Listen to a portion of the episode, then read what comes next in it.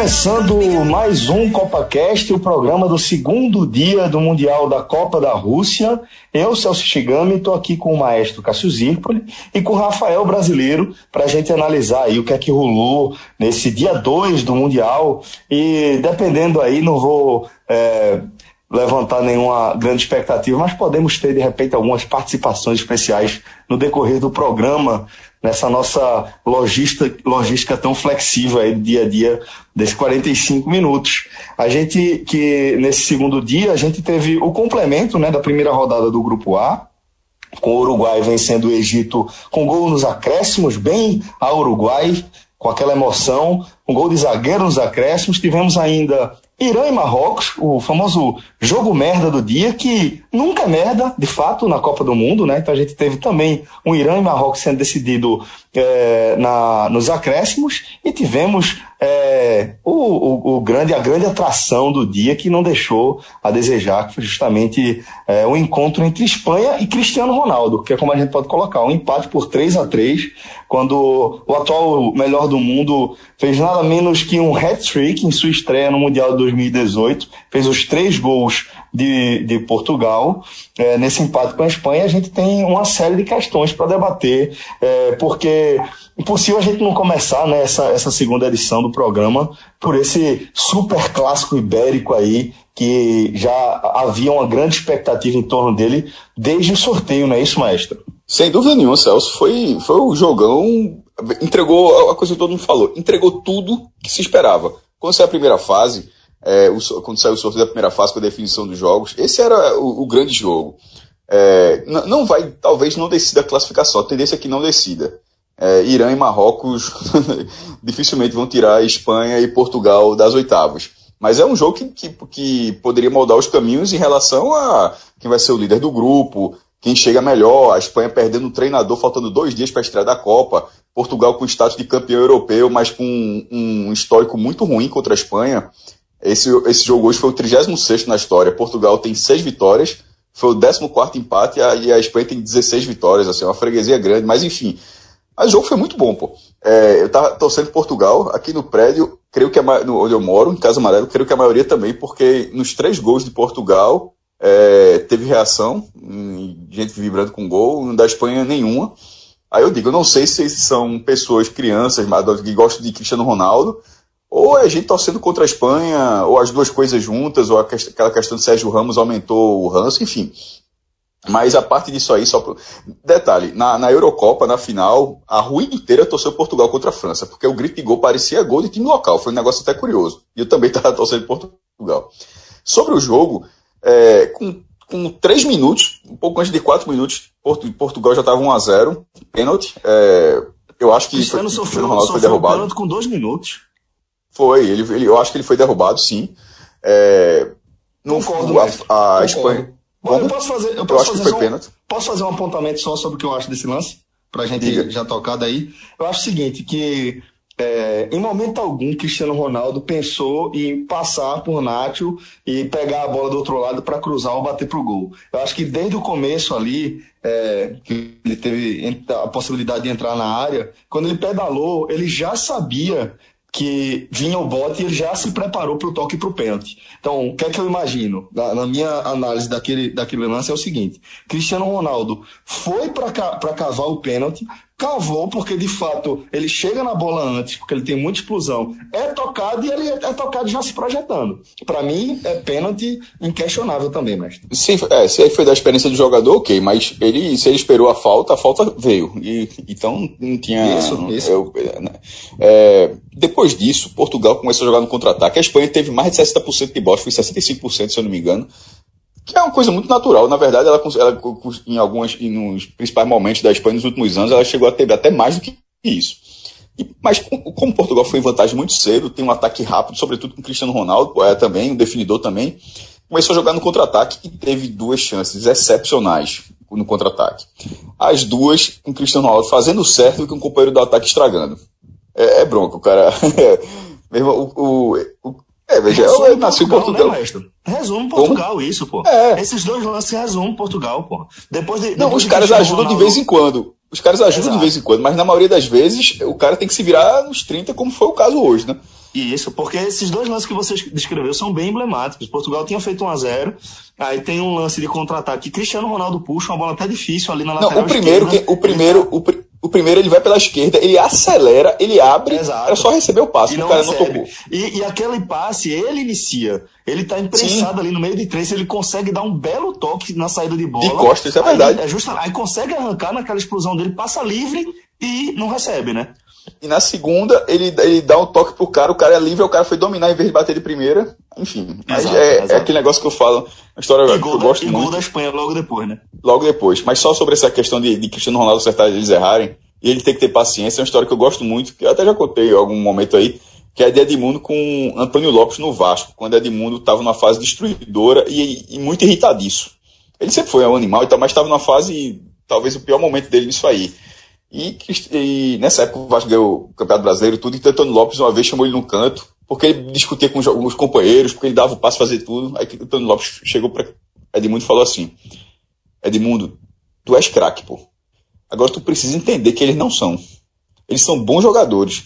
Você pensa duas, você pensa, você pensa na frente deles. Você tem que entender que na maioria das vezes eles não vão pensar como você. Mas aí não é culpa deles, é porque eles não têm a qualidade que você tem. Então, assim, ele tem que aceitar que os outros jogadores. Assim, ele joga do jeito tipo, pô, como é que esses caras não fazem o que eu faço? Pô, eles não fazem porque eles são, não são melhores, eles são piores do que você. E é o caso do Cristiano Ronaldo. Ele, ele, é um exercício, deve ser um exercício de paciência gigantesco, porque a disparidade dele pro time é muito grande. Mas enfim. É, enquanto, a, enquanto a Espanha tem seus grandes nomes, mas parece um time muito mais homogêneo. E chegou um empate num, num num lançamento que teve uma um lance polêmico entre, entre Diego Costa e Pepe. Falta, é, falta de Diego Costa eu. Eu achei, eu achei falta. O juiz não deu, teve, teve a, a, consulta pelo, pelo visto de vídeo também não, não, não marcou. E depois que, mas depois disso aí, quando o lance segue, aí o lance de Diego Costa é um grande lance. Ele com dois marcadores, ele, ele, ele puxa para o lado, puxa para o outro, arruma espaço e bate firme no cantinho, um gol muito bonito. Agora acho que, Ô, mas eu acho que um gol irregular. É, eu, eu, concordo com você que o gol foi irregular porque foi falta de Diego Costa em Pepe. Diego Costa vai com a mão no rosto de Pepe. É, Pepe opta por é, ir ao chão e pedir a falta, o árbitro não dá. É, eu só não sei ainda, maestro, se é um lance para o árbitro de vídeo. Eu vou argumentar. É, é lógico que é um lance capital, é um lance decisivo que é, terminou com um gol. Né? Entretanto, é, é um lance também que é o, é o tipo de lance que tem que ficar com o arco de campo. É o lance da falta. Mas ele pode não jogo. ver. Mas ele pode não ver. Veja, é, é, lance de falta, não é só árbitro de vídeo, não é só se entrou ou não entrou, não. Porque, por exemplo, vamos supor que fosse que ele tivesse distante. Ele não pode interpretar um lance que ele estava mal colocado. E é por isso que existem outras pessoas, é por isso que existem quatro pessoas vendo o vídeo. Ele podia simplesmente, ele foi um lançamento, ele podia estar correndo um lango, é, o, o, na hora da, do ângulo que ele estava, de repente ele não viu o braço de Diego Costa e de repente o Bandeira também não viu. Então, por isso, assim, não, não é, no, nesse caso, a interpretação não é tão clara assim, se ele achou ou não achou faltas, porque simplesmente ele pode não ter visto a falta. Então, por isso que cabia assim, um rápido de vídeo. Mas, de qualquer forma, é... entenderam como, como disputa, de, disputa de puro espaço. Então, é, o lance. Com a definição da FIFA para a utilização do, do VAR, é, pra, são quatro ocasiões, certo? Situações de gol marcação de pênaltis, cartões vermelhos e confusão de identidade de jogadores. Essa talvez sei. entrasse então na situação de gol. Situa é, é talvez entrasse na situação de gol. Essa questão de vídeo não é só se a bola entrou ou não entrou. Porque de repente pode começar a partir de um lance irregular, uma falta que o, que o, juiz não viu, uma bola que saiu na lateral, de repente o bandeirinha não prestou atenção, e isso dá uma continuidade e, e, e resultar num gol, ou uma falta não dada. Então, assim, é, não está muito claro, mas assim, por isso que fica um pouco taxômetro da gente. Porque dizer que é só lance de gol é muito amplo, né? Mas enfim. É, de qualquer forma, Diego Costa brigou pelo lance e a partir disso aí ele tem um mérito de ter feito o gol e fica essa dúvida se foi ou não foi falta. No fim, o, a Espanha melhorou. Pode colocar mais uma dúvida, Cássio. É, vocês já falaram do pênalti. É, no primeiro momento eu não achei pênalti, tá? É, eu achei que foi que, justamente que o Celso falou, que ele já vai na intenção de tomar o toque. E eu nem vi esse toque todo, mas, não, não vi esse todo, mas enfim, segue o jogo. Aí é como o juiz interpretou, o futebol tem esse grande defeito que é a interpretação. É, na hora do lance também, da falta de, de, Diego, de Diego em Pepe, também fiquei na dúvida, mas eu achei que pega no rosto. Só fica a dúvida seguinte: se fosse zagueiro ao contrário, se o juiz daria, é, também daria. Mas, enfim, Se fosse Pepe, era falta. Se Não fosse sei. Pepe, Diego Costa era falta. Não sei. E aí o histórico, o histórico do Pepe. Mas enfim. É, agora, a- só a- voltando depois- a outra Fala. dúvida. O seguinte: o lançamento de Busquets para Diego Costa conta pra, como assistência para vocês ou não? Pra Diego Costa, não não. sei. Não, não, Não não, não, não, aí não. É. Aí não, aí, aí eu não, eu não acho que conta com assistência pelo seguinte, porque primeiro ele disputa a bola com o Pepe, depois ele, ele ganha o lance de três marcadores, ou dois, de dois marcadores em cima dele, fora o goleiro. Não, o fato dele Eu driblar não que esse- teria, não. Talvez a disputa de bola com o Pepe sim, porque veja, se um cara recebe a bola num toque e de repente ele corta o eu, zagueiro, falo, né? eu, Porque- falo, eu falo principalmente pela soma dos dois lances, mestre. A soma Não, das eu, duas eu, coisas eu acho que. Eu concordo só com a sua primeira parte, a segunda não, porque é, o exemplo que eu dou é o seguinte: você deu, o cara deu uma assistência, outro jogador recebeu e de repente cortou um zagueiro, não é porque ele cortou um zagueiro ou dois zagueiros que perdeu a assistência. Ele recebeu a Sim, bola para ter a condição de gol. Isso aí eu concordo. Então, assim, concordo. então, de repente, assim, ele ter se livrado dos marcadores não tiraria assistência. O que, teria, o que É, ficaria quer nessa dizer que dúvida é, é o lançamento. Nesse caso, nesse caso, cronologicamente colabora, né? Sim, Ali, então. Aquele lance ali que ele disputa com o Pepe, né? É uma bola, é uma bola que é até mais pra Pepe. Mas, isso- for- nem- for mas como não existe uma regra, tipo, não existe um. É, ranking de assistência é uma coisa meramente estatística para você ver desempenho de jogador, isso, tipo, não existe. É, existe lista de artilheiro, mas lista de assistência talvez não seja algo tão comum. Talvez isso é algo que cada um faça de uma forma ainda. Esse- é nesse- nesse- nesse- nesses, nessas- nesses nuances, por exemplo, uma empresa pode considerar um- uma empresa de consultoria que faça levantamento do tipo e outra não. Não, não sei exatamente não consigo definir se, se consideraria ou não, não. Um lançamento daquele, sim. Ele dominou, ele dominou a bola. Já que não foi falta, então o lance seguiu. Então, de certa forma, ele recebeu a bola de Busquets. É. Enfim, é uma boa Certo, mas discussão. vamos seguir então, mas vamos seguir então com, com a nossa análise do jogo, porque a gente Certo. entrou no debate sobre o, o árbitro de vídeo e acabamos é, fazendo tava tentando um, um continuar, gancho né? muito longo, né? Mas por É, favor, aí quando- retoma aí a partir do gol de empate. Isso. E aí a Espanha melhorou. Contro- e aí melhorando, controlando o jogo, mais calmo em campo. Não parecia nem que estava que tava estreando o técnico, né? E erro. Tem que demitir o técnico há dois dias. Vai fazer falta em algum momento, mas naquele momento, é porque o time também já tem isso. Jogador já. já ó, um time que já ganhou a Copa, já ganhou a Eurocopa, é uns caras. Não é uma base, não é uma base. Não é um time novo sendo formado. Tem algumas peças novas, mas existe uma base ali. É, então tinha, tinha essa calma. Com, com, com esse empate, a Espanha controlou o jogo e parecia que ia virar a qualquer momento. Até que no último minuto do primeiro tempo, um lance fortuito ali de, de Cristiano Ronaldo, um chute potente, mas é com uma, uma colaboração miserável de De Gea, um frango. Primeiro frango da Copa. É, vai- Portugal vai para o intervalo com mundo 2 a 1 apontando como um dos grandes goleiros da Copa do Mundo. E, E é um dos grandes goleiros grande- da Copa. Mas É, é um dos e grandes goleiros da Copa. começa Mais com a primeira grande falha, né? É, o primeiro frango da Copa, sem dúvida. Isso aí, isso aí tem. O da Arábia Saudita levou cinco, mas não levou um desse, não. mas no, no, no intervalo, era um. Tava no lucro Portugal, porque fez um a 0 muito rápido, a Espanha foi melhor durante o primeiro tempo. No segundo tempo, logo na retomada, a Espanha virou muito rápido. É um, um, um gol de, de Diego Costa com muita presença de área. Aliás, a jogada foi bonita da Espanha. Levantamento, com Busquets tocando na linha de fundo, voltando de cabeça. Foi bem a E- Espanha mesmo, né? Celso, sem dúvida, foi um gol bem trabalhado. Assim, gente- é, e Cristiano Ronaldo entra com mérito do- dos três gols que ele fez, o golaço de falta que vai- a gente vai falar daqui a pouco. Mas, assim, esse, esse segundo gol da Espanha eu achei um gol muito bonito. É, pe- pela forma, pela troca de passes, e Portugal estava povoada. Portugal tinha povoado a área, mas foi incapaz de parar. E o Costa foi um tanque ali no, no lance. É, até porque tipo, os zagueiros também da, da Espanha que estavam na área, é, Sérgio Ramos, Piquet, são jogadores que podiam completar aquele lance, então era muita gente para marcar. Era um- uma bronca grande para Portugal, que ficou ainda maior, porque logo, um pouquinho depois veio o gol de Nacho, aquele mesmo que tinha cometido o pênalti no começo do jogo, Golaço. e pegou um golaço, bateu de, de, de peito de pé, a bola bateu Na no cantinho. muito- Não, difícil. O goleiro tem que fazer, não. Bateu na trave, ainda, ainda correu ali e entrou. Com a Espanha na frente, pela primeira vez no, no placar, e com a posse de bola, aí meu amigo, e, e o time de Portugal acusou o golpe. É, passou uns 15 minutos sem fazer absolut- absolutamente nada. Até que na reta final você tem, você vai trocando peças, e é, Cristiano Ronaldo ficou o jogo todo, e você vai começando a buscar algo novo. É, bola, bola levantada na lateral, nas pontas. Portugal foi tentando buscar um centroavante, algum outro ataca- atacante de presença na área. Até- mas aí acabou, é, não sendo, isso não funcionou, acabou a, a chance sendo numa falta que Piquet fez em Cristiano Ronaldo ali perto da, da, da linha da grande área. uma condição boa, mas o mérito é total de Cristiano, meu irmão. O cara meteu no ângulo um golaço, pô.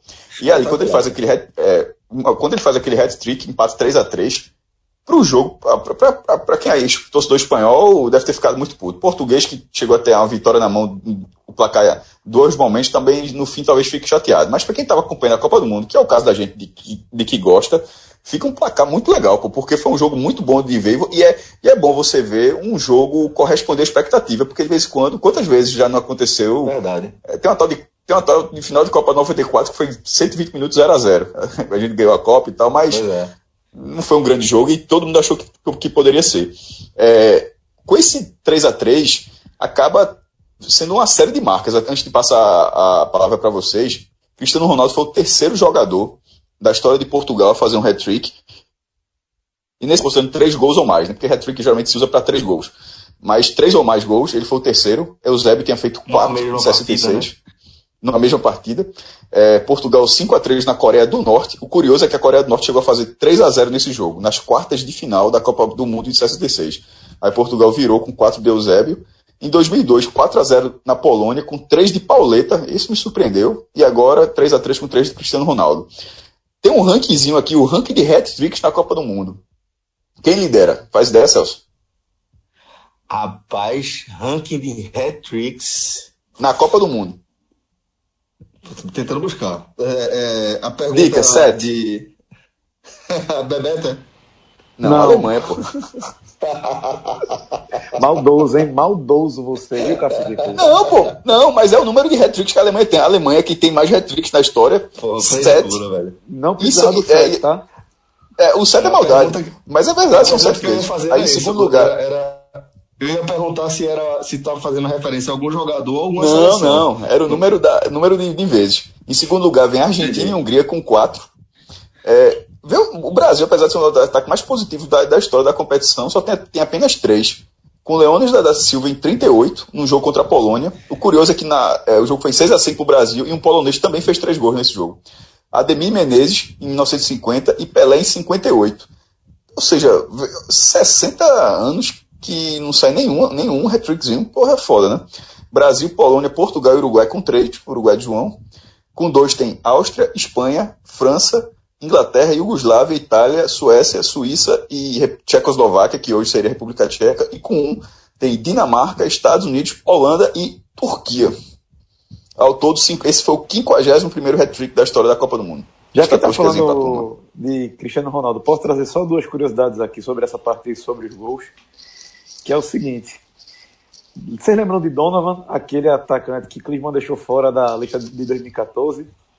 Cobrador de fotos do State? Isso, aí Donovan tweetou assim, ó. Duas horas atrás eu tinha mais gols em Copas do Mundo do que Cristiano Ronaldo, né? Porque Cristiano Ronaldo tinha marcado um em cada Copa que ele tinha disputado anteriormente, né?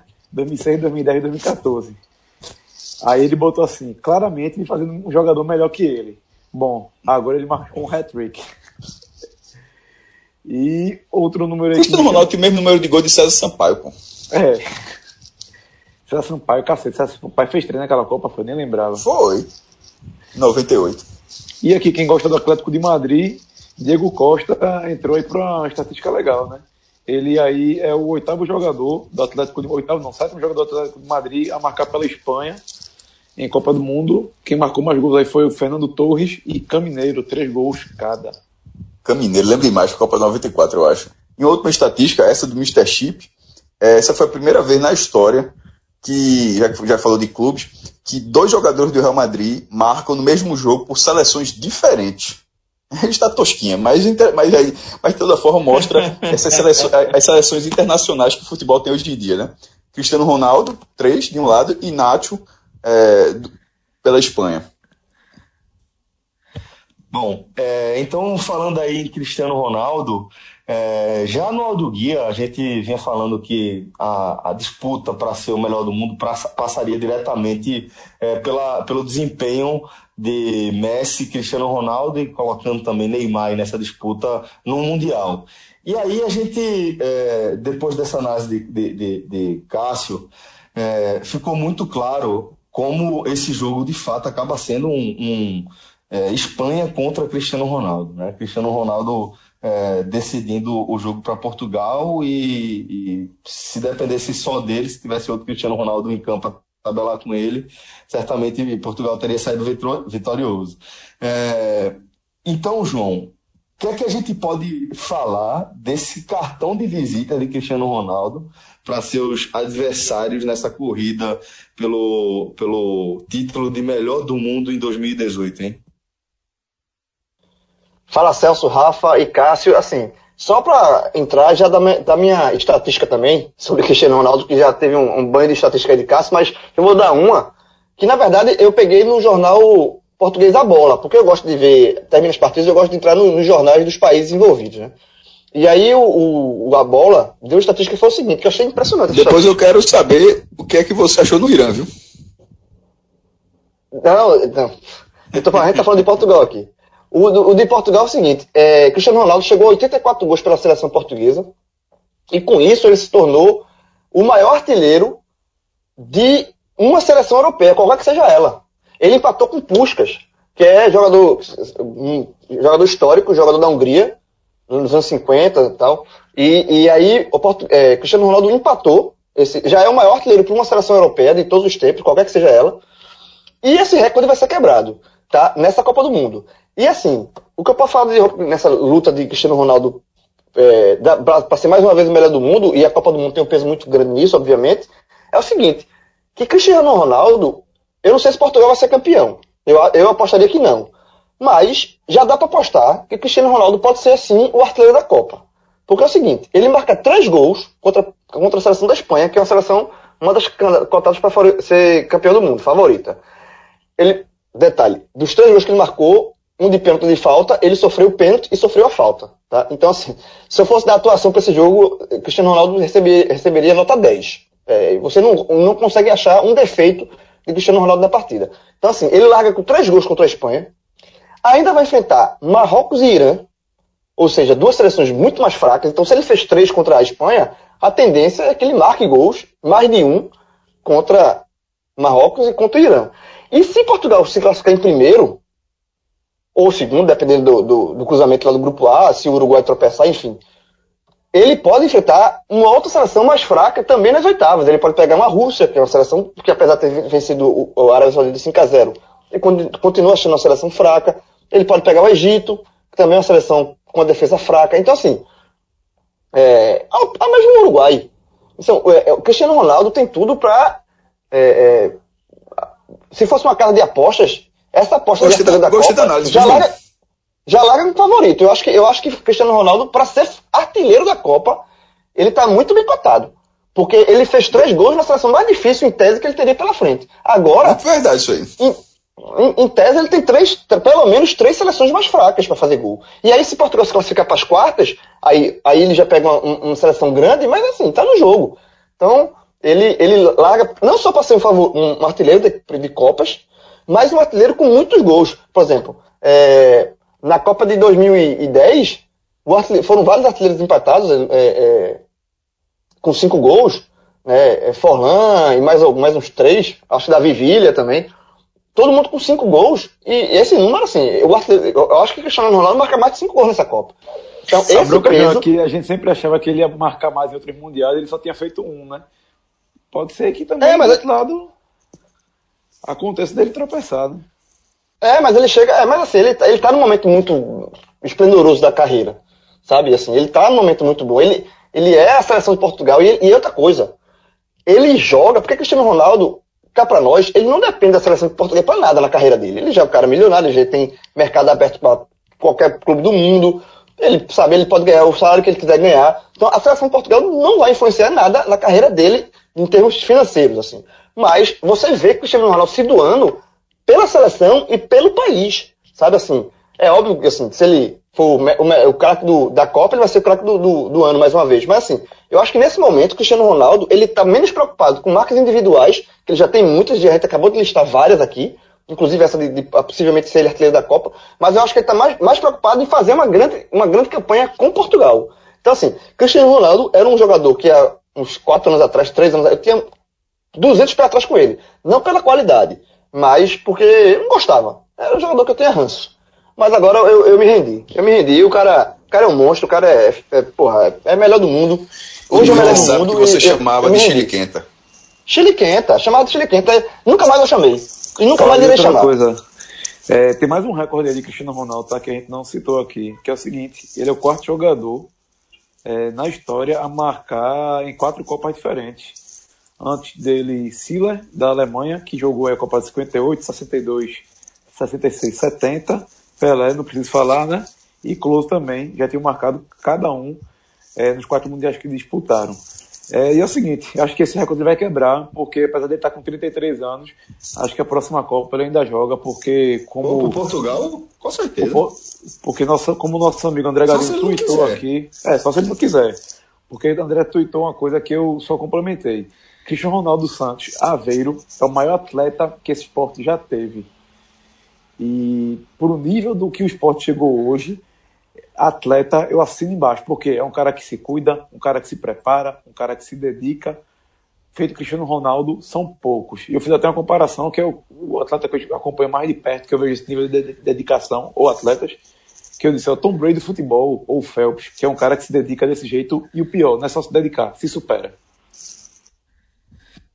Concordo. É, como atleta, é difícil você encontrar alguém que tenha se construído como Cristiano Ronaldo, né? Um cara que é milimétrico em tudo que faz, como, como foi essa falta, né? A falta onde, onde ele colocou a bola, de onde bateu, a precisão, como ele calcula cada milímetro de cada, de cada etapa daquela cobrança de falta, é um absurdo. É um jogador que, como atleta, difícil discordar.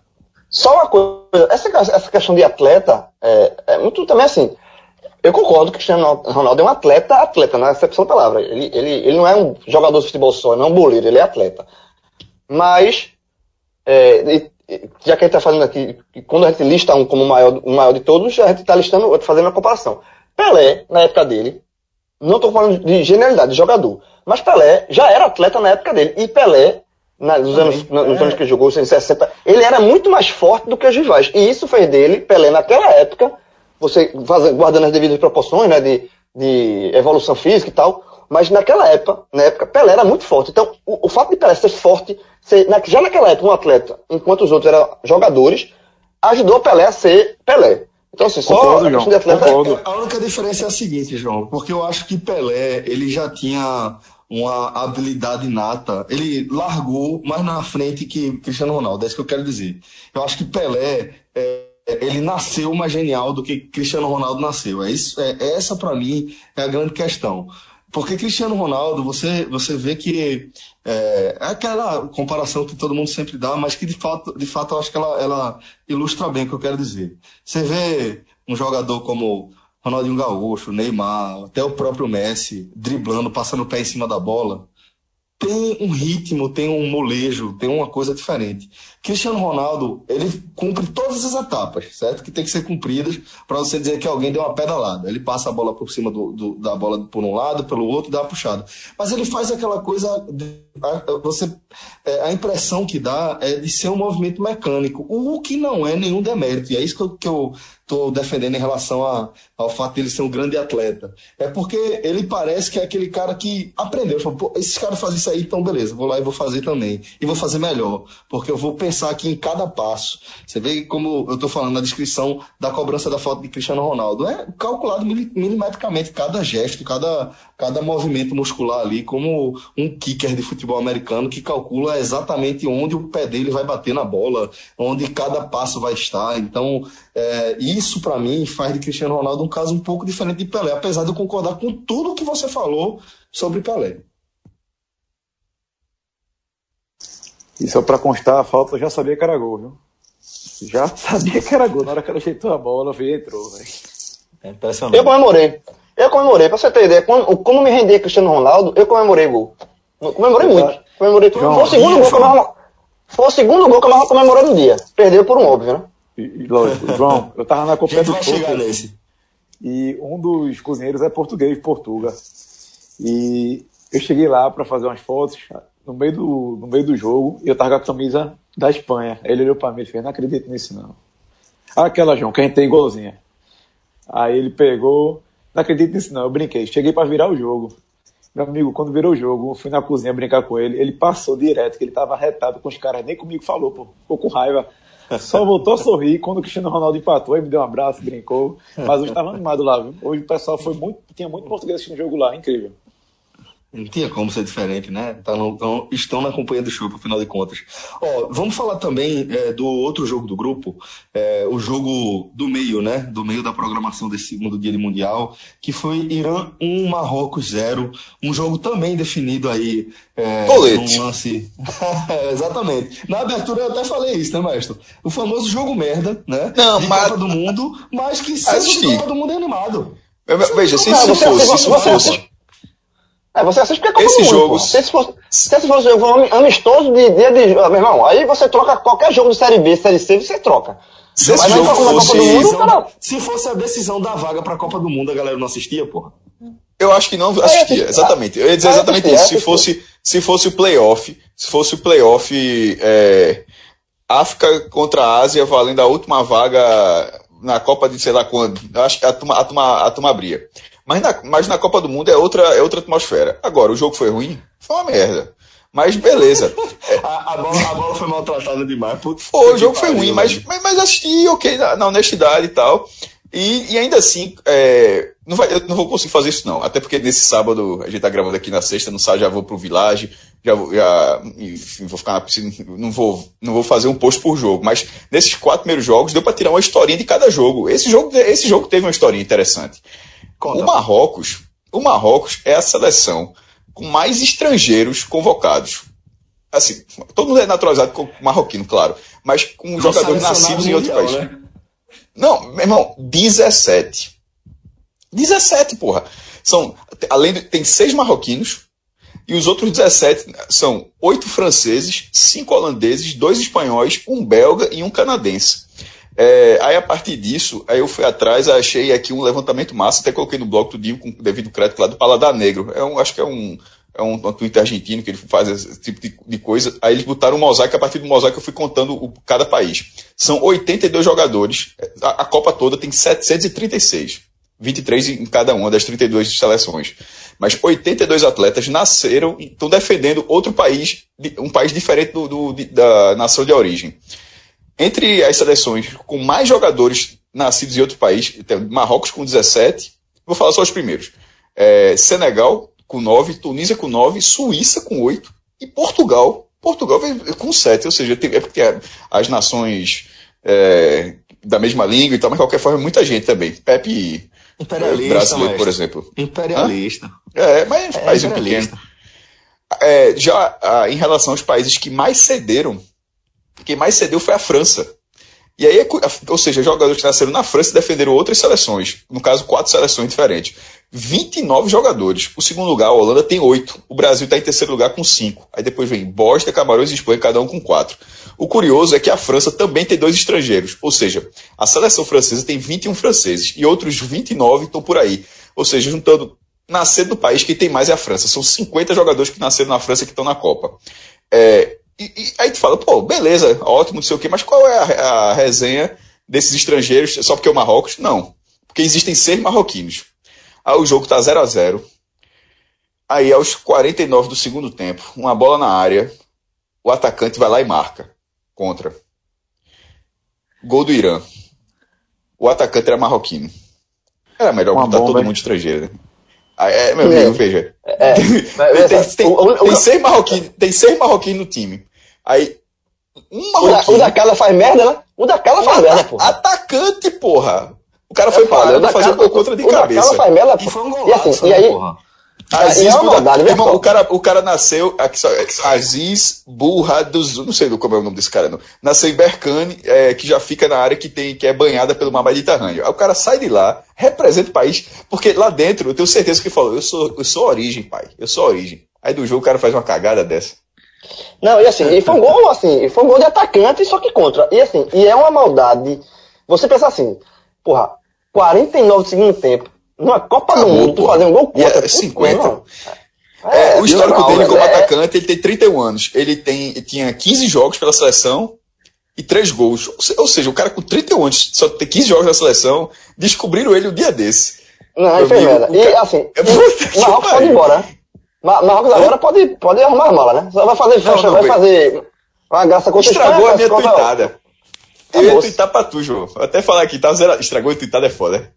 Estragar post, beleza, mas estragar a tweetada. É, tava. Só posso falar do Cartola agora. Não, não, 0x0. Porque Na hora que tava terminando 0x0, Irã e Marrocos, eu já ia dizer pra João. João, pode dar o selo aí. Os dois estão eliminados, né? Com 0x0, Marrocos e Irã estão eliminados. Mas Não, nesse dois- momento. olha, Não, mas o selo, o selo foi dado, o selo foi dado quando saiu, teve o sorteio do grupo, porra. Quando saiu Ah, já o- tinha o- sido dada? Dá, quando saiu o grupo, ó. Saiu, foi, ó, quando foi o grupo assim, ó, Espanha, Portugal, Marrocos e Irã, aí um, Marrocos, um olhou pro, o marroquino olhou pro iraniano e fez assim, abraço mesmo, três joguinhos na Copa e a gente volta. Pronto, foi isso. A turma O chegou Irã em é casa líder. é rápido. Aproveitando, Eu vou bater na Rússia e vou aproveitando que voltar. vocês dois estão aqui, aproveitando que vocês dois estão aqui, estão preparados aí para a viagem amanhã para chegar no Village? Ah, tá tudo tranquilo. Eu, vou, eu, só, não queria perder o jogo da Argentina, porque é, Eu não cedinho. Sei. Eu não sei o que, a é estão logística fazendo ainda. no Recife ainda. É, eu vou, eu vou, eu vou. gravando. Era pra estar Eu- lá. a- Era pra gravar de lá, rapaz. Não, mas eu- a gente vai, a gente vai. Eu vou, eu vou chegar só a- na noite, né? Não vou, porque vai, eu vou ter que, além da Copa do Mundo, tem, eu tenho o lado do pai, né? Que vai ter que ver a apresentação de São João do, de Bento e Beatriz no colégio. Eu quero ver como é que você É, vai pô. recuperar os pontos aí com o Eduardo, porque esse golpe que você deu nele foi cruel. Qual dos? Qual dos? Pô, É. Tu fez o cara liberar a cerveja pro jogo do Uruguai e tu não foi pro jogo, somente. Mas tu não gostou lá, pô. Pergunta se tu não achou ruim. Você, pô, você tinha chegar lá Você só. também gostou. Então, você, sabe quem foi que liberou a cerveja na sexta-feira? Foi esse aqui, ó. Pronto, a turma vai me aplaudir lá, meu irmão. Nem a ponto. Por sinal, Eu por sinal, já recebi. Eu perco Já ponto com o recebi- Eduardo, mas ganho do hotel todinho. Já recebi foto da máquina de chopp, viu? Ele já mandou pra mim. Não sei se vocês receberam também. Mandou pra mim, mandou pra mim, vou, vou demais. Agora, Cássio, faz uma coisa. Pega o comboio aí com o João. Segue aí, ó. Vai todo mundo junto logo. A gravação vai acabar cedo, pô. Vai-te embora, pelo amor de Deus, que acorda lá. Não, vou. Já tenho, já tenho comida aqui na mesa esperando essa gravação terminar de ir pro jantar. E só lembrando que ainda tem vaga aí, se, se você não decidiu onde é que você vai assistir os jogos desse fim de semana, onde é que você vai ver a estreia do Brasil. Ainda rola vaga aí, né, Rafa? Lá no Village para esse fim de semana para acompanhar aí ao lado do Maestro Cássio Zirpoli, de João Grilo e até de Márcio Santos, né? Isso, o Márcio Santos já tá, já tá lá, já chegou, que eu tô sabendo. E depois do jogo, vocês vão acompanhar aí, lógico, fazendo silêncio, vai ter um telecast direto de lá. Márcio Santos, Cássio Zirpoli, Júnior Andrade Neto. E meu amigo, mandei até a foto para Eduardo, pergunta, é, que vai ter uma foto aí da divulgação disso aí. Aí Eduardo fazia a tua, ele fez, meu Deus, quanta gente feia. Ainda tirando onda com a cara da gente, tá vendo? Mas se você quiser aí, galera, entra aí, vilageportogalinhas.com.br, vilagem com dois L's, e bota o código podcast45 lá na área de reservas, depois que você escolher a data. Se não for para esse jogo, nessa semana que vem a gente já tá lá na sexta-feira, quer dizer, a gente já vai estar na quinta, né? Exato, Ah, exato. Mas vai che chegar cedo, viu, companheiro? Então eu quero gravar esse CopaCast de lá. E. Bom, vamos, vamos ver, porque é, há, há, há muitas coisas a serem resolvidas, mas certamente estaremos lá o mais breve possível. Ok, já entendi. Tem que recolher tudo e cai, pai é bronca, já imagino. Não dá para planejar nada adiantado com o filho pequeno e a mulher grávida. Isso mesmo. Eita, ainda tem esse, esse, esse segundo pequeno detalhe. Bom, galera, mas é isso aí. Village aí é a casa do podcast, aí na Copa do Mundo. E você quiser conhecer aquela maravilha, vá lá com a gente. Bom, agora vamos seguir aqui nossa análise do dia 2 do Mundial da Rússia, é, falando da, do jogo que abriu a nossa manhã, né? Que é bom demais Copa do Mundo, velho. Porra, tu acorda, toma um café, já tá passando resenha, né? A galera já, as equipes da, do, do Sport TV, da Globo, já estão lá pela Rússia, perto do estádio, já estão falando de escalação. Daqui a pouco tu toma um banho, porra, já tá passando o jogo da, de, de, de Copa. Bom demais, velho. E aí, 9 horas da manhã, rolou aí o complemento do Grupo A com o encontro entre Uruguai o Uruguai de Soares e Cavani e até de João Grilo e o Egito de Salah, que acompanhou a derrota, a, a dolorida derrota do Egito é, por 1 a 0 com gol no, no finalzinho, né? Uma vitória bem uruguaia mesmo, bem dramática, com Soares perdendo um gol na cara, com Cavani botando bola na trave é, aos 44 e com o Uruguai fazendo um gol é, de cabeça de zagueiro nos acréscimos.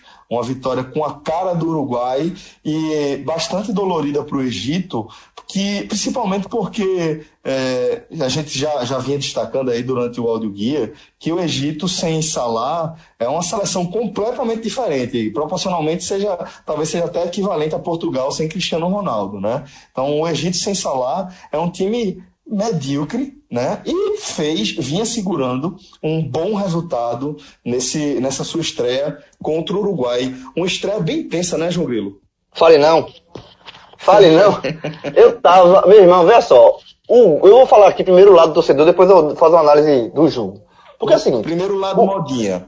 O, ah, não, modinha, pô. O Cássio Modinho do Uruguai é foda. -se. Eu sou Uruguai desde 1995, como é que eu sou modinho? E outra coisa, porra, por ser modinho, o cara torce pro Egito, porra. Modinha torce pro Egito. Já, ainda bem que Cássio não tá nesse áudio aqui. Modinha, é, modinha, modinha, sim, modinha sim, começou a torcer pelo Uruguai depois que o Uruguai ganhou a Copa América de 95. Não, na hora na que foi eliminado, na hora que foi, você mesmo, não. você acabou de falar não, 95. Não, porra, quando, não, eu, eu tô sendo 93, quando levou o fumo, era Uruguai. Não, aí eu fui Brasil. 94, 95, ah, eu passei, comecei a torcer Brasil, não.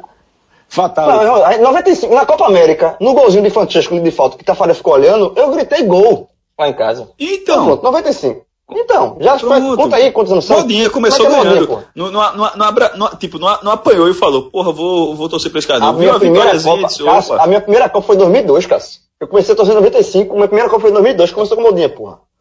Mas, você, porra, jovem, tu tá se fazendo de doida. 95 o Uruguai ganhou a Copa América, porra. Você começou a torcer Sim, pelo Uruguai porra. com o título, modinha. Durante, durante a competição, mas enfim. O, o, o, o, o jogo, o jogo. Ah, falando, falando desse jogo torcedor, sofri demais. Muita gente secando, eu gosto disso. A turma secando, mas não, muita secador. É, foi muito secando no Twitter. Secando no Uruguai, secando no Uruguai, secando no Uruguai. Até a narração da Globo tá secando no Uruguai. Geraldo pegou pesado, não foi? Geraldo Fraga. É, já... Jovem, não, quem seca é... é o sol. Não, não, venha com essa não. Venha com essa não. Foi muito secação. Inclusive, a dupla da, da Globo narrou, narrou torcendo por, por, pelo Egito. A turma, a turma reclama, reclama de Rembrandt, mas a turma da, da, secou demais. Enfim, o jogo nervoso, o Uruguai venceu com o cara do Uruguai, mas o que mais me irritou foi isso. No primeiro tempo, quis, quis, o Uruguai quis mudar a forma de jogar, assim.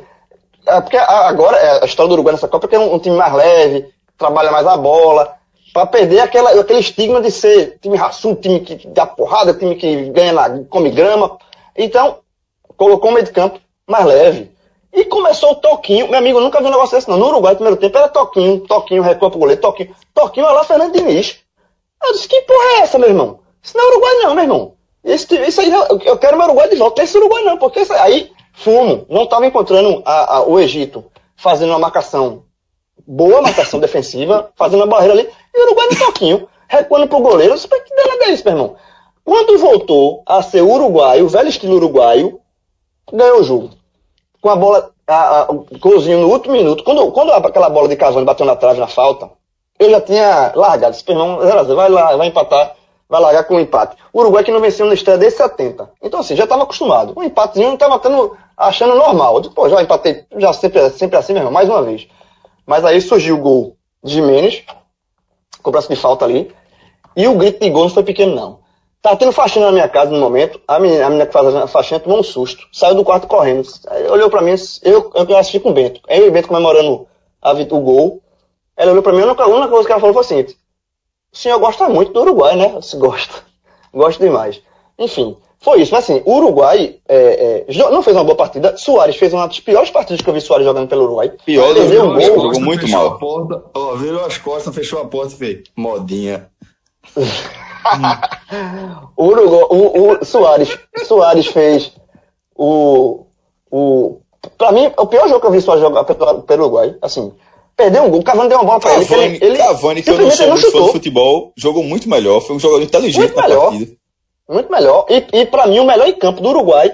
E aí, volta a dizer, o Uruguai, com esse negócio de querer ser um Uruguai diferente, assim, fugindo na escola do Uruguai, quem foi o melhor do Uruguai? Quem foi o melhor jogador do Uruguai? Godin que é um zagueiro, que é um zagueiraço, e que muitas vezes pegou a bola na defesa, arrastou para o ataque, assim, minha filha, mas gente, vamos jogar. Que negócio é esse? Toquinho é esse? O, e Godinho para mim foi o melhor em campo. Assim, por cima, por é. baixo, tirou tudo e ainda arriscou no ataque. Venceu. Agora, João. Abriu. A, oi.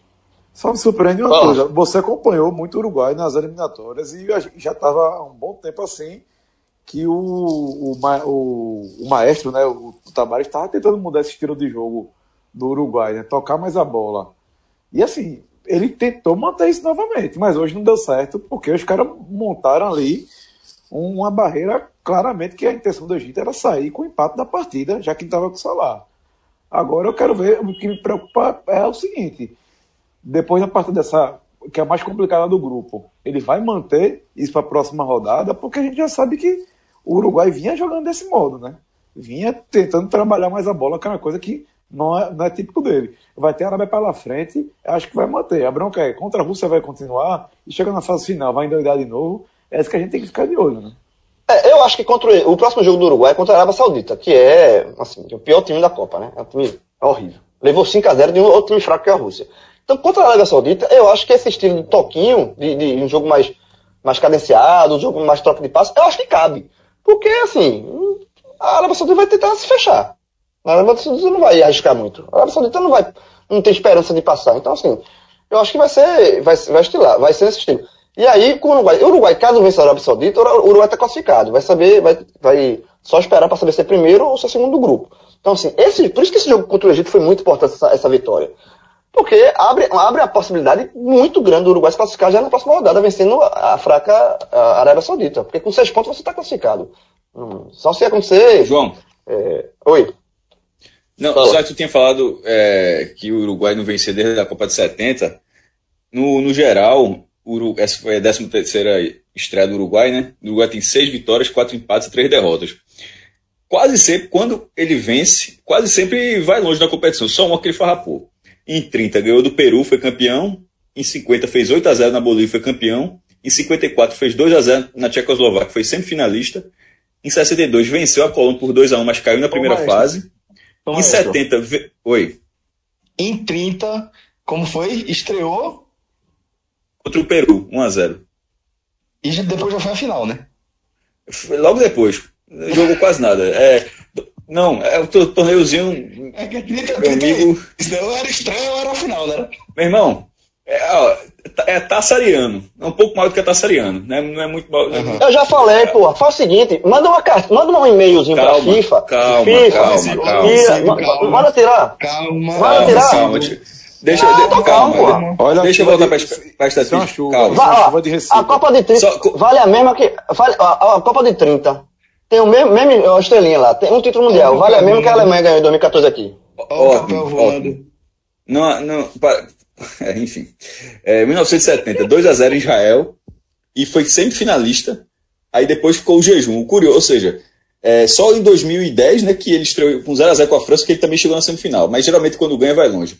Ah, e antes de encerrar minha participação aqui, fome miserável, só uma estatística, uma coisa que me chamou muita atenção nesse jogo foi a quantidade de cadeiras vazias em Ekaterimburgo, meu irmão, muito, é, assim, negócio, e sobretudo no começo do jogo. No intervalo ainda chegou outros torcedores, mas do, no início da partida tinha, tava muito, tava tá estranho, velho, parecia um jogo pré-temporada. O público oficial do jogo foi de 27.015. É, o estádio tem 35.596 lugares, ou seja, a ocupação foi de 75%. E tinham sido vendidos 32 mil ingressos, ou seja, muita gente não foi. Ou seja, cambista, é, ingresso com agência que não repassa, enfim, existem vários motivos. Mas 27 mil pessoas numa Copa do Mundo, eu disse, meu amigo, isso, não é muito, isso deve ser muito comum, não. Aí eu comecei a pesquisar os piores públicos da história de cada Copa do Mundo. Até porque em 2014 a média foi muito alta. A Copa de 2014 do Brasil foi a segunda maior média de público da história. E o pior público da Copa de, do, no, no Brasil foi de 37.603 pessoas no jogo Rússia e Coreia do Sul, 1 a 1 foi na Arena, foi na Arena Pantanal. É, esse 27 mil, na verdade, essa faixa, ela fica meio. Na, tipo, em 2006 foi 38 mil, Irã e Angola, é cada jogo também, viu, meu amigo? É muita coragem. 2002, 24 mil, Espanha e Paraguai. 98, 27 mil, Paraguai e Bulgária. 94 é o menor, maior público. É, aliás, é o maior, menor público. 44.132 pessoas para Nigéria e Bulgária, foi em Dallas e em 90, 27 mil. Por que, que eu paro em 90? Porque de 86 para baixo, todos os públicos foram abaixo de 20 mil pessoas. Ou seja, a gente tem, tem, tem aquela ideia de Copa lotada, claro que isso é um cenário mais atual, Mas em 1930, nesse torneio que João valoriza, Chile e França jogaram no centenário com 90 mil lugares, com 2 mil, 2 mil pessoas. Isso vale, Celso? Pois é. Mas, alô, Infantino, não. alô, Infantino, Infantino, escuta esse podcast aqui e, e, e manda tirar dos clubes do Uruguai. Flamengo de Arco manda. Verde e Belo Jardim dá mais gente. Parabéns. Agora vê quanto, quanto, quanto Pega o público da final. Pega o público da final. Hã? Pega o público da final. Jogo final, pô. Final da final da gente, porra. Eu tô cagando, porra. Eu tô cagando, porra. Qual foi o jogo? Chile e França. Jogo bom. Parabéns. Tô cagando pra ele, meu irmão. Quem foi campeão foi o Uruguai, meu irmão. Os uruguaios também cagaram pro jogo, porra. Foi, foi ninguém. Não, foda. O Uruguai, o Uruguai trabalha com a seleção dele, porra. O Uruguai não é modinha, não, meu irmão. Então, meu irmão, então não bota uma Copa, porra. Então fica jogando só eliminatória. Pra que receber os outros e não ver o jogo dos outros?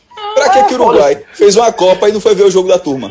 Azar, eu vejo jogo meu. Eu não vejo jogo dos outros. Então, então, então não faz a Copa. Então eu vou logo dizer aqui. Então, então Coronel Nunes já tá certo. Tem que votar em Uruguai e em Paraguai, não. Os caras não gostam de ver jogo, porra. É assim, não, tá certo.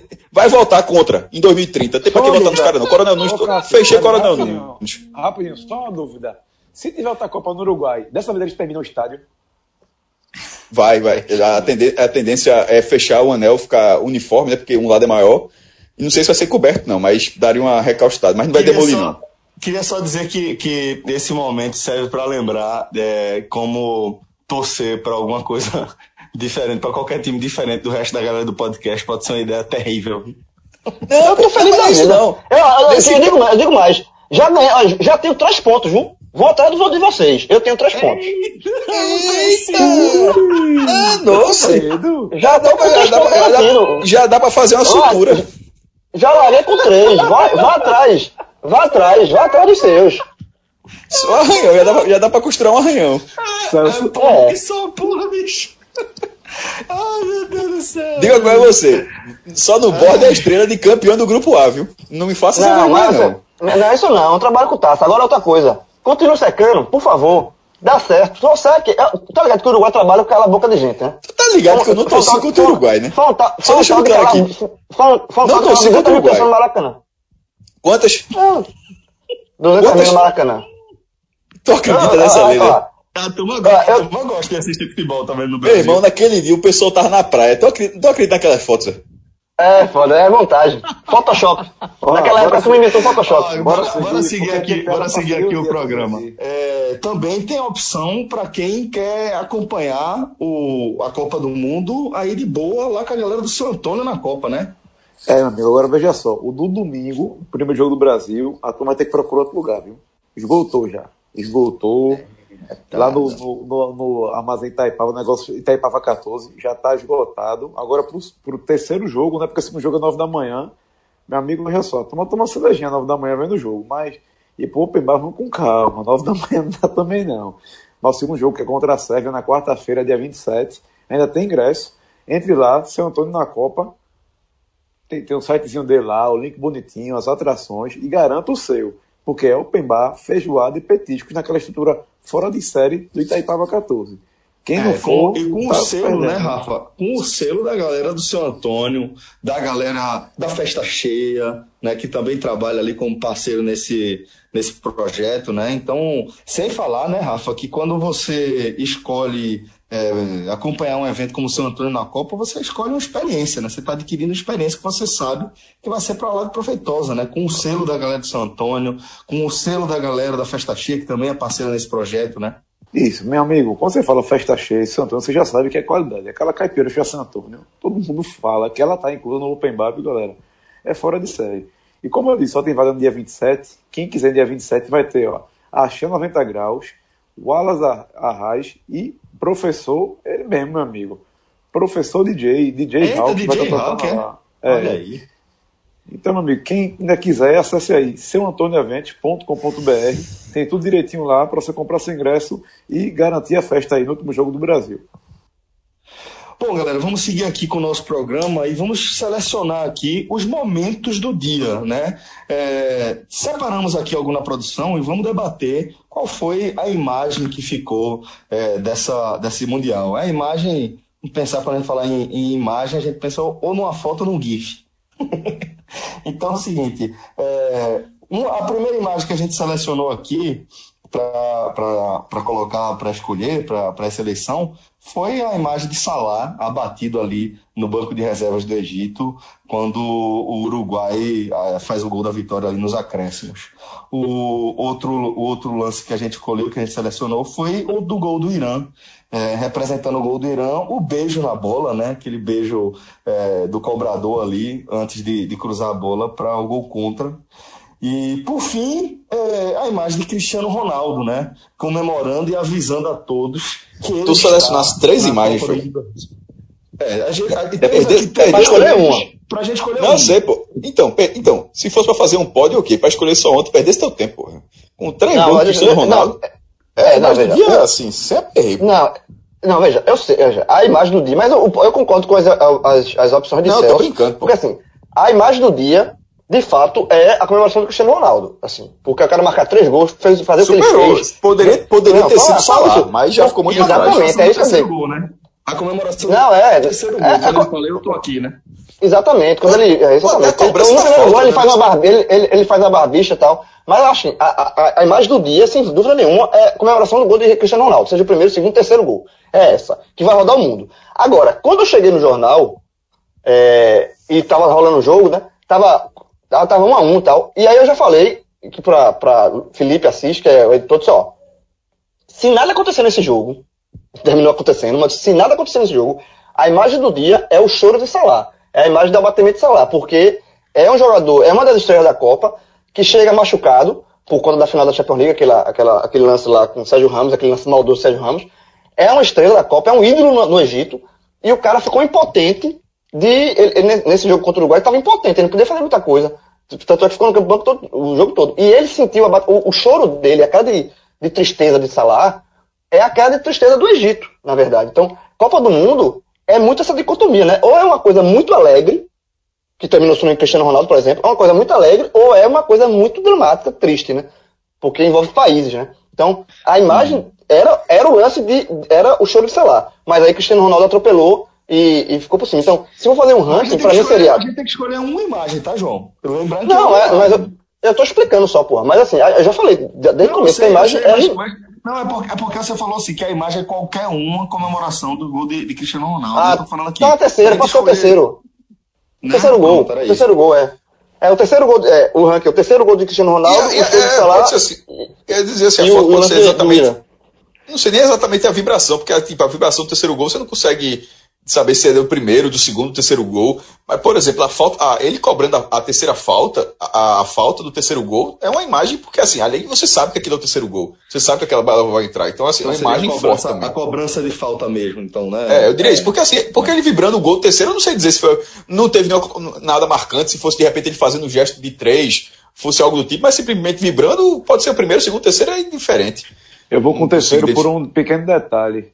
O pessoal já está dizendo aqui que a barbichinha que ele fez é se referindo ao bode, né? E eu já expliquei aqui o que é o bode né, em inglês, né? Que é o GOAT, que Goat. significa aí Greatest of All Time, que é o melhor do, de todos, né? Pô, que... Aí foi easter egg, viu? Porque o que, é que é, acontece? Comemoração com easter egg. Justamente, é. mas o que acontece? Todo mundo é. Messi está fazendo essa campanha com a Adidas aí pesada, nesse mês aí que precedeu a Copa. E pode estão dizendo já que Cristiano Ronaldo pode ter feito essa provocação aí, dizendo que ó, o Gold está aqui, ó, o bode está aqui. E foi isso que eu quis dizer, que em escolher a imagem do terceiro gol, porque é ele dizendo que ele está ali. Né? Aí eu acho que essa imagem é emblemática. Eu concordo com o Maestro que a imagem da cobrança de falta é, é, uma imagem muito forte, mas eu acho que essa, essa comemoração dele falando ali, ele, é, é, com a confiança de quem fez o hat-trick na estreia da Copa do Mundo. Eu, nem, eu não tenho nem visto essa imagem fazer ele. Assim, essa foto, de vez quando a imagem tem que ser marcante, assim, essa na transmissão, depois, eu confesso que eu nem vi essa imagem. É por isso que eu, por isso que eu escolhi o lance é, da cobrança em si. Então vamos ficar com qual? Vamos decidir aqui. Rafa, tu tá com, com a cobrança ou com a, com a comemoração? Comemoração, comemoração efusiva e o, a barbichinha ali, para mim é isso aí. E outra coisa, se nenhum repórter perguntou a ele na zona mista se foi isso, perderam a pauta, viu? É, concordo. É, eu tô com o Rafa nessa também, João. Você? Fechado. É, é a comemoração do Cristiano Ronaldo. Tô com o Rafa também. Pronto. Então, é, a imagem 3 do dia, a, a imagem do é. dia fica sendo essa, essa a comemoração do terceiro gol de Cristiano Ronaldo. Cristiano Ronaldo foi tão foda que ele ficou com o primeiro e segundo lugar hoje. e tem mais alguma coisa agora? Tem, agora só pra gente fechar aqui, é, o craque do dia, obviamente, Cristiano Ronaldo, né? E teve algum vilão do dia? Teve, porra. Aziz, o cara de Marrocos, o cara, o cara, não, é, pô, o cara, o cara de Marrocos. O atacante vai pra área pra fazer um gol contra aos 49 segundos tempo, pelo amor de Deus. Podia ser Degé também, viu? Degé teria um, um voto. É. Ganha um voto de Minerva aí. Não, mas o cara de Marrocos foi pior. Não, muito pior, porra. Muito. Pô, como não, é Cassinho sim, pô, mas eu sei, é, mas assim, eu só tô dando um, um menção honrosa, ou desonrosa. Sim, sim, sim. Mas entre uma disputa, sendo uma disputa entre os, do, entre os dois, o marroquino, pelo amor de Deus. João, é, eu não sei se você tá aí no meio de uma chuva de granizo ou algo do tipo, mas. Tá dentro da maré fumaça. Tá dando partida. tô dentro do Peugeot. é quase isso. Bom, é, e só então o vilão do dia, o autor do gol contra do Marrocos. E Aziz. falando aqui. Isso, Assis. Obrigado, maestro. É, e falando aqui rapidamente, é, quais são os jogos que vocês vão pra, pra, parar para assistir amanhã? Velho. Eu vou assistir, eu vou assistir, veja, França, você, o, o da França, o da, da Argentina, o único que eu vou largar, que eu não vou assistir, esse não vou dizer nada, vai ser Croácia e Nigéria, porque eu vou estar na festa de São João, do Colégio de Bento e de Beatriz. Mas os outros três dá pra assistir. No meu caso, depende da hora que eu, que eu, que eu vou sair daqui de casa para ir para Porto. Amanhã é, começa mais cedo, né? Às sete tem França e Austrália. Me quebrou. Né? Depois. É, esse quebrou. É França e Austrália, às sete. Depois, às 10 tem Argentina e Islândia. Às 13, uma da tarde, Peru e Dinamarca. E às 4, Croácia e Nigéria. É, eu só não vou parar para assistir, provavelmente, é, Peru e Dinamarca, mas vou tentar dar uma olhada. Mas o despertador já está aqui para 6 e meia já. E é provável que esse segundo tempo aí seja até, até na academia, viu, meu amigo? E eu já, já estirei hoje, que as TVs lá da academia só estão tá na esteira para o jogo. Eu disse, meu irmão, Bota na TV principal aí, porque a turma quer ver o jogo também. Mas acho que só vai ser isso que eu. E assim, o, o, o, acho que o jogo todo mundo vai olhar mesmo amanhã se é Argentina e Islândia. Que esse jogo tá todo mundo esperando, por ser Argentina, que a gente sempre gosta de olhar, né? Secar, a verdade é essa. E por ser Islândia, que muita gente simpatiza com a Islândia depois da Eurocopa. Maestro. Não, eu não consigo dizer não, vai depender da hora que eu vou sair daqui. Eu vou, eu vou olhar o que, o que sobrar. Eu tô, eu tô vendo, não sei se eu vou conseguir acordar de 7 da manhã para ir, porque se eu fizer isso eu vejo da Argentina. Porém, se eu, ver, se eu assistir depois eu perco da Argentina. Então, na verdade eu tô, é, o sábado que é um dia com quatro partidas, o único dia com quatro partidas, eu tô meio no, no furacão aí. É, acho que eu só vou conseguir assistir os jogos da tarde também, João. Não, o único, o único que eu vou farrapar vai ser Croácia, Croácia e Nigéria. Ainda bem que é Croácia e Nigéria. Porque é, é, o jogo mais fraco do dia. Se a gente não estilar. Mas Croácia e Nigéria eu vou abrir. Eu vou deixar de ver o grande, o padrão lindo da Nigéria em campo.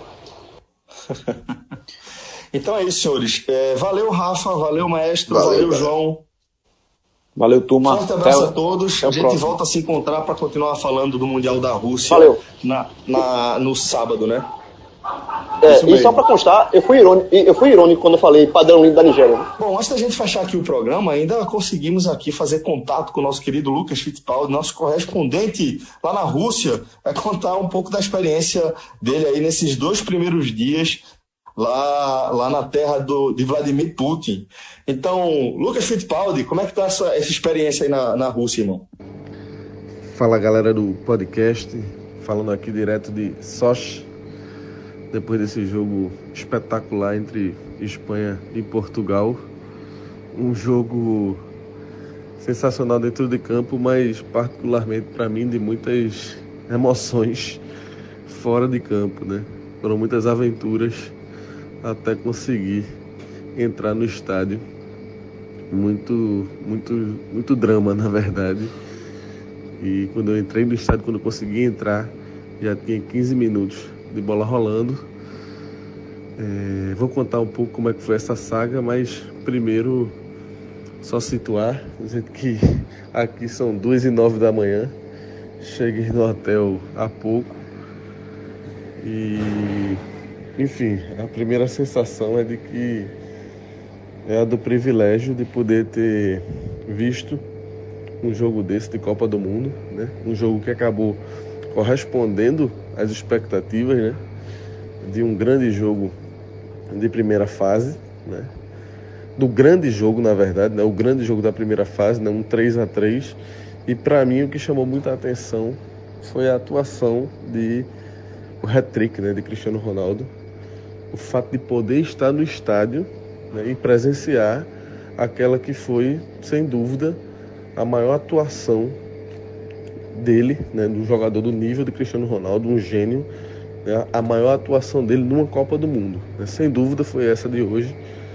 E a chance de poder ter presenciado isso de perto é algo que com certeza eu vou guardar para sempre, porque trata-se de um jogador especial, né, um jogador raro. E você fica de boca aberta, né? Você fica sem ação.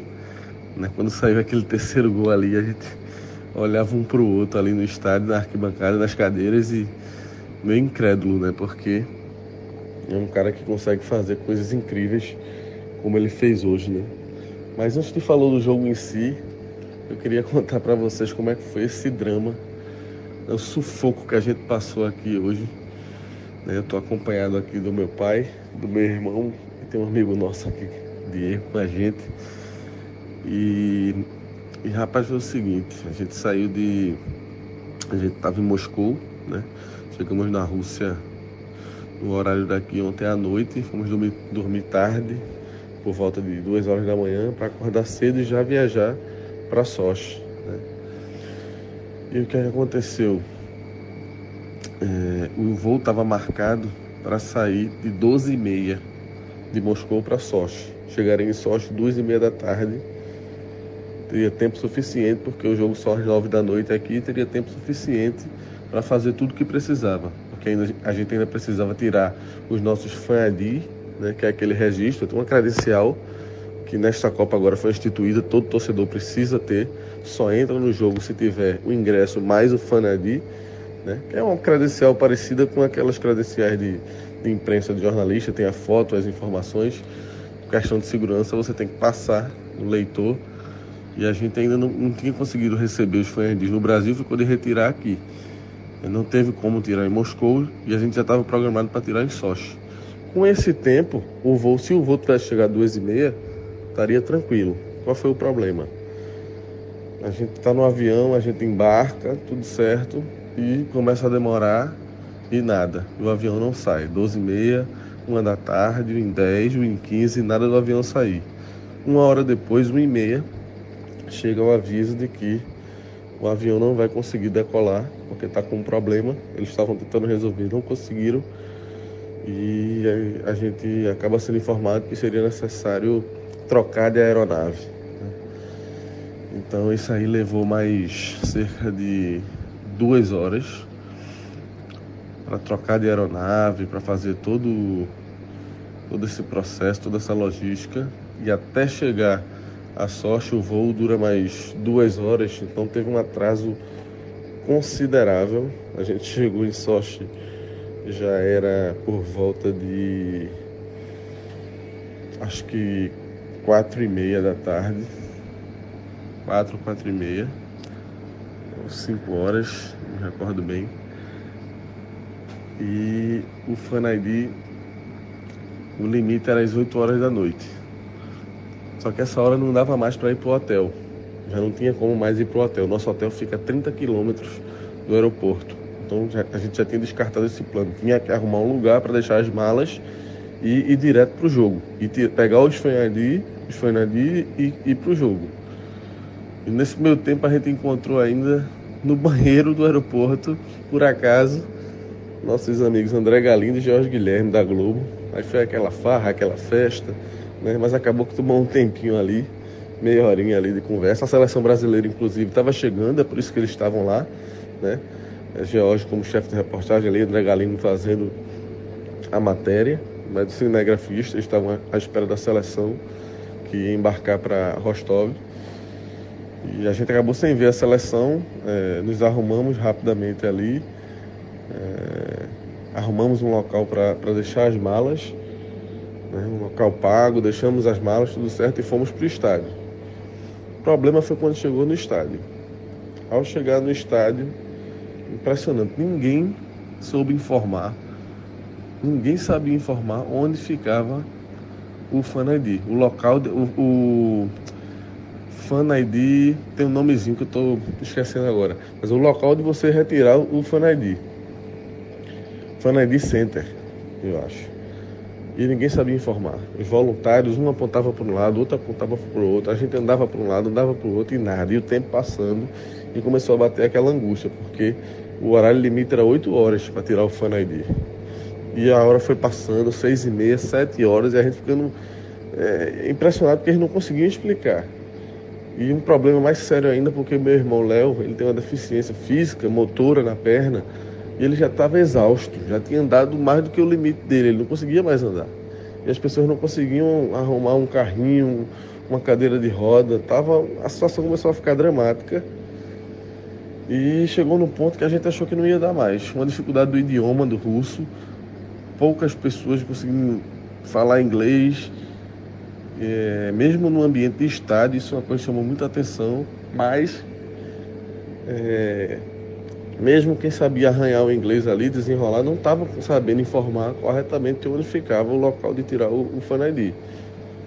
Eu sei, meu amigo, que deu sete e meia nada, sete e quarenta nada. Então a gente olhou um para a cara do outro e disse, vamos perder o jogo. Já, tá, já batendo aquele desespero quando é, num, num surto desesperado a gente se separou de uma vez por todas e saímos correndo, eu e, e amigo meu aqui, o Diego, e a gente disparou e, e conseguiu achar do lado contrário ao, ao, que a maioria dos voluntários e dos funcionários estavam apontando, na outra ponta, no outro extremo. E aí era outra situação, porque a gente precisava, faltava 10 minutos. Na verdade, um voluntário se prontificou aí com a gente atrás. Foi quando esse voluntário disse, teve certeza onde era que era no outro extremo dos outros, onde os outros estavam apontando, que ele veio com a gente, a gente saiu correndo por causa da hora. Faltava 10 minutos para fechar, ele foi com a gente correndo e chegando lá é... tinha outro problema. Era a gente conseguir segurar o horário, porque o, o, na verdade fui eu, meu pai e Diego, nós três. Léo não tinha mais condições físicas de conseguir ir, até porque era uma distância bem razoável. Então o voluntário ia tentar tirar o dele por ele, que na verdade em tese não poderia, porque tinha uma questão de foto e tal. Mas ele foi lá tentar. Então chegando lá, mais confusão, mais rolo, porque disse que não, tem que vir aqui explicando a situação, que era uma situação específica, ele não ia conseguir chegar. Eu sei que resumindo, depois de muito sufoco, é... a gente conseguiu dar um jeito, é, primeiro dia que ficou lá, tirou o funcionário dele. Eu voltei com meu pai correndo, enquanto o funcionário ficou lá com o Diego para tentar segurar a turma lá no Fanadi para não fechar. E aí teve um momento que eu, bateu o desespero. Eu voltei com meu pai, eu, eu peguei Léo e disse, bicho, vamos. Léo disse, eu não aguento mais, eu não aguento mais andar. Eu disse, se segura em mim, que eu vou pro meio da rua. Eu vou tentar parar algum carro para levar a gente. De qualquer jeito, porque não tinha polícia, não tinha nada. E aí teve um momento que ele se pendurou em mim assim, eu fui levando do jeito que dava, fui pro meio da avenida lá com ele. Joguei o carro que tava passando, joguei a mão, fiz assim um sinal como se fosse de, de por favor, assim, pelo amor de Deus, me ajude. E um cara lá que era, era um taxista que tava deixando uma pessoa, não poderia parar no local, mas parou, viu meu desespero e, e deu essa ajuda. Né? Colocou, viu a situação de Léo, botou ele dentro do carro e a gente correu ele foi, deixou a gente, chegamos em cima da hora, oito e pouco, já tinha passado do horário, mas enfim, resumindo, conseguimos tirar os fanadis, depois foi outra luta para conseguir chegar no estádio e entramos. Essa foi sem dúvida a maior, a maior vitória do dia quando a gente conseguiu entrar no estádio. Assim, teve ainda depois é, a organização, depois que a gente estava com o Fanadi, conseguiu disponibilizar um carrinho daqueles de golfe e aí, enfim, quando a gente entrou no estádio já estava com 15 minutos de bola rolando, Portugal já estava ganhando de 1 a 0. A gente não viu o primeiro gol de Cristiano Ronaldo, Né? Mas depois valeu a pena porque todo esse esforço, todo esse drama, né? Mas a gente viu um jogaço, né? Repleto de, de gols e de, e de. Enfim. Que, que valeu a pena, né? A gente fez essa viagem, a gente estava em Moscou, fez essa viagem para Sochi só para ver esse jogo. Isso teria sido muito frustrante se não tivesse cons conseguido entrar no estádio com o ingresso na mão, né? Tivesse ficado na porta do estádio. Então foi com certeza um dos maiores dramas. Eu só comparo esse àquele drama que eu contei no álbum da Copa, o drama da final, quando eu consegui meu ingresso em cima da hora na África para a final, faltando meia hora. Só comparo esse drama àquele, mas foi sem dúvida um, um dos maiores dramas da minha vida como torcedor. Mas no final das contas tudo valeu a pena e a gente está aqui agora em Socha, amanhã ficar a noite, passar a noite aqui. Agora resta madrugada, na verdade, amanhã passa o dia aqui, à noite seguimos para Rostov. Pegar uma viagem longa de trem aí de 10 horas para no domingo estar tá lá acompanhando a estreia da seleção contra a Suíça e a gente vai se falando, eu vou mantendo vocês informados sobre essa aventura. Aproveitar para deixar aqui um recado, quem quiser acompanhar essas peripécias, tá rolando meu blog, o Pagode Russo, lá no portal P9, na minha rede social, no Twitter, no Lucas Underline Fittipaldi, eu tenho disponibilizado os links dos textos. Quem quiser acompanhar, fica aí o, o, fica aí o convite. Foi isso, amigos. Fortes emoções hoje por aqui, mas sentimento de muita satisfação e alegria. É sempre assim quando no final dá tudo certo e felizmente no fim deu tudo certo. Grande abraço a todos, a gente vai se falando. Valeu, um abraço, tchau, tchau.